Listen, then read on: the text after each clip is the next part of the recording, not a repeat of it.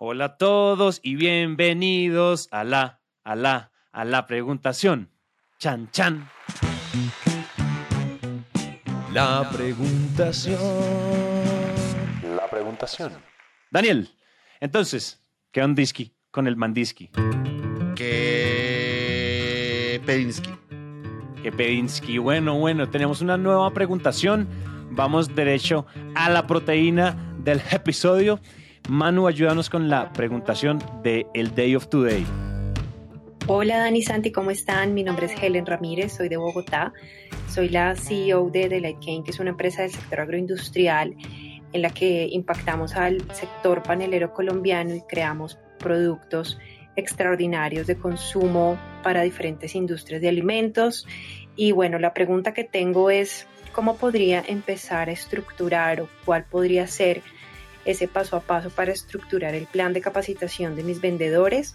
Hace poco contraté al primero y bueno, siempre he sido fan de máquina de ventas, del método y por supuesto que lo quiero entrenar bajo el mismo método, pero bueno, a veces siento que no sé muy bien por dónde arrancar y a pesar de que ya lo estoy haciendo, de que ya lo estoy capacitando, siento que lo estoy haciendo un poco en desorden y bueno, me, encantaría poder organizar ese plan de, de, capacitación para nuestras reuniones semanales.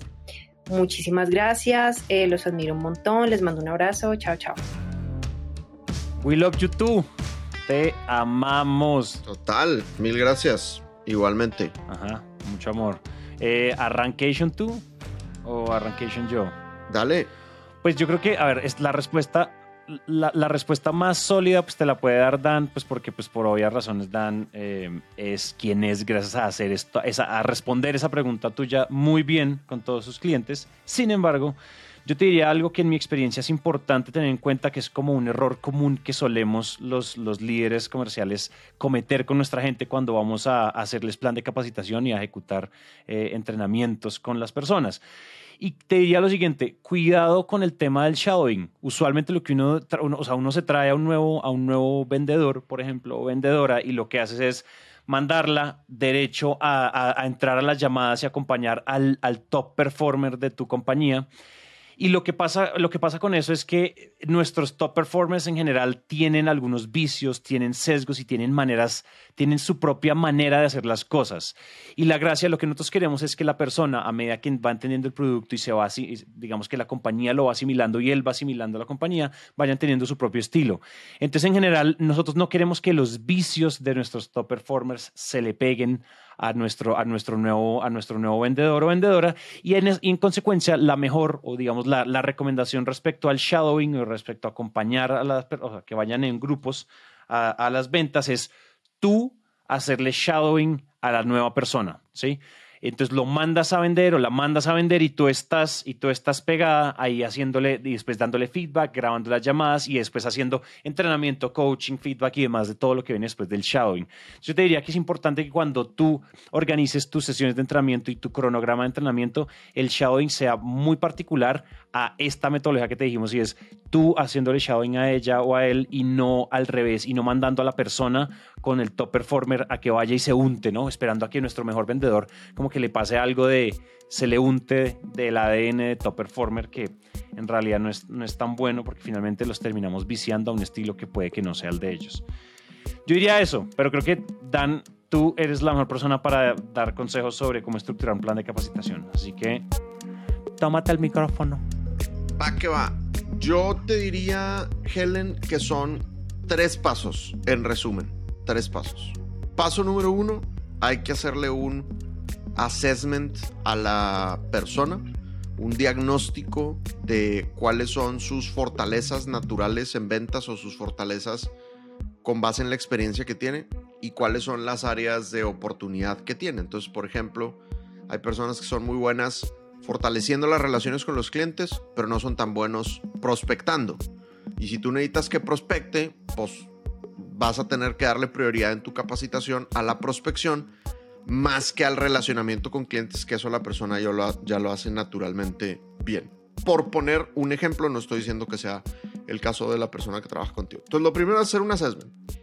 Lo segundo es les tienes que dar una inmersión, es decir, tendrías que darles como un curso básico, un curso inicial del método de, cómo venden en tu, en tu empresa, ¿no? Y si es el método Sandler, pues darles un, un curso básico del método Sandler en donde expliques toda la teoría y la práctica del proceso de ventas en tu organización.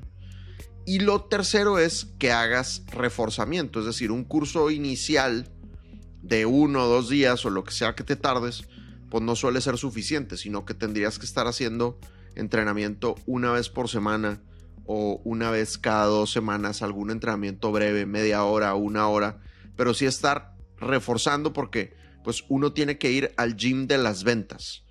Uno no va al gym esperando que después de ir dos días completos ya tu cuerpo sea perfecto, sino que pues uno sigue yendo al gym eh, y pues de hecho ahora dicen que entre más viejito estés, todavía conviene más ir al gym para que no pierdas el músculo. Entonces pues lo mismo pasa en las ventas, hay que estar haciendo músculo constantemente. Ahora, también yo lo que te diría es el error que muchos coaches de ventas cometen, muchos líderes de ventas cometen es que quieren que sus vendedores se vuelvan buenos en todo inmediatamente. Entonces mi recomendación es llévatela paso por paso, paso por paso. O sea, eso significa, eh, si tú, por ejemplo, los vas a entrenar en el comercial de 30 segundos, pues métele una o dos semanas al comercial de 30 segundos. Ya que dominan el comercial de 30 segundos, Ahora te pasas a la llamada para pedir una cita. Una, dos semanas intensas, incluso tres semanas intensas a que domine la llamada.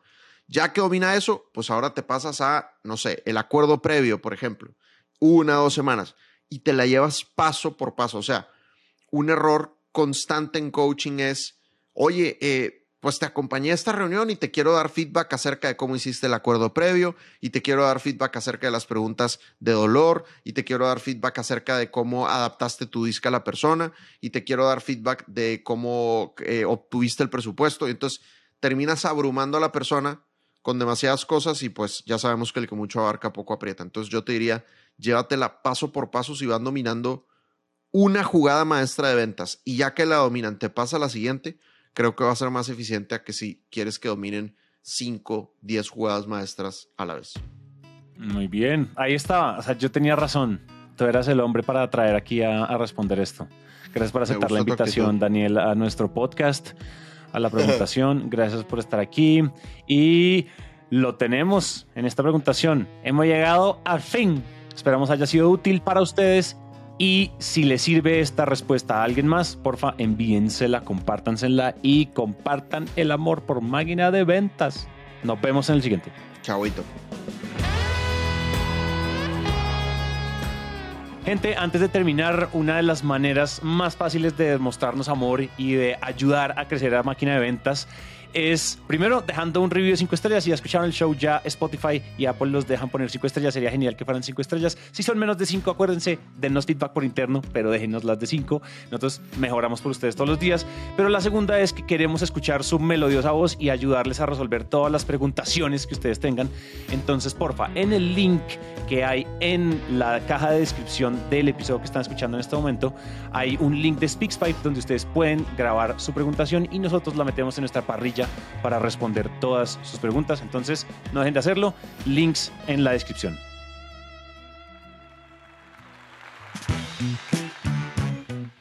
La preguntación. La preguntación.